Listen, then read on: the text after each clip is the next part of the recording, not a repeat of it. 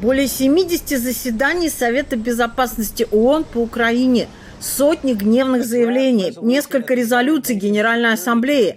Несмотря на все это, Россия в штаб-квартире всех наций продолжает винить в войне мифических украинских фашистов и американский военно-промышленный комплекс и продолжает убивать людей, украинских и своих граждан.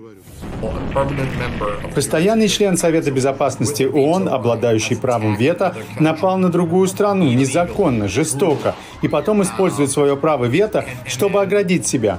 Это не только нападение на Украину, это прямое нападение на основополагающие принципы ООН, право на самоопределение и территориальную целостность, стремление не использовать насилие для разрешения конфликтов. Все это подрывает систему ООН и наш миропорядок, основанный на законности. Так как Россия обладает правом вето в Совбезе, резолюцию о прекращении огня в Украине даже нет смысла выставлять на голосование. Россия ее заветирует. Чарльз Купчан, старший эксперт Совета по международным отношениям и профессор Джорджтаунского университета, говорит, что Совбез далеко не в первый раз оказывается парализован и бездействует. Когда закончилась Вторая мировая война и была создана ООН, наступил временный период надежды, когда американо-советское сотрудничество должно было стать основой глобального управления. Это продолжалось всего пару лет. К 1947-1948 году уже начиналась холодная война, и Россия стала регулярно использовать свое право вето в Совете Безопасности. США тоже начали активно использовать свое право вето лет на 20 позже, в основном по вопросам израильско-палестинского конфликта, прочно оставаясь на стороне Израиля. К концу холодной войны в ООН наблюдалось больше единства. США и Россия чаще находили общий язык по ряду вопросов. Теперь мы опять вернулись в такую реальность в результате вторжения России в Украину, в которой Совет Безопасности ООН разобщен. Россия и Китай находятся на одной стороне, США, Франция Франция, Великобритания на противоположной.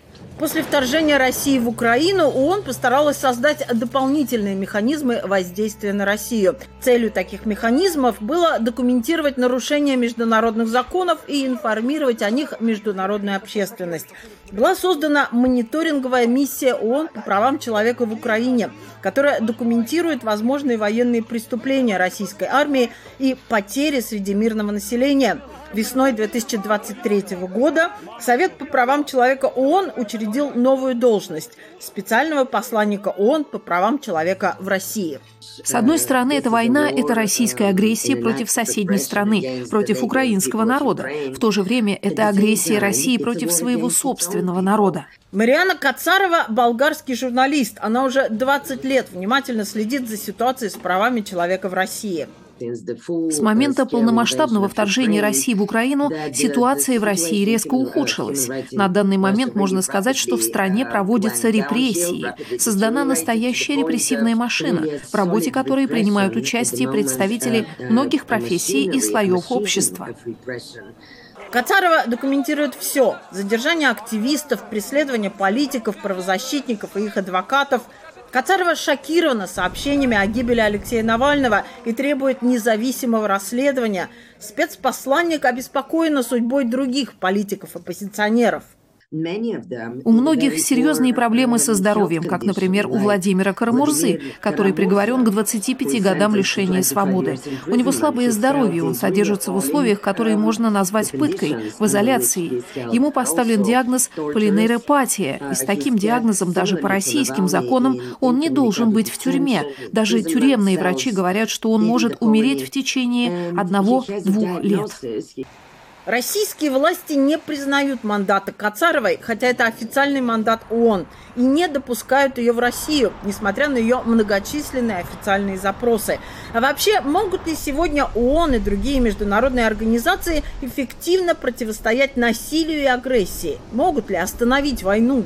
Чарльз Купчан считает, что война будет остановлена, но не благодаря усилиям ООН, а потому что ситуация на фронте не поменяется. В 2024 году мы увидим относительно неизменную линию соприкосновения. Стороны оценят ситуацию и начнут обсуждать, возможно ли договориться о формальном прекращении огня.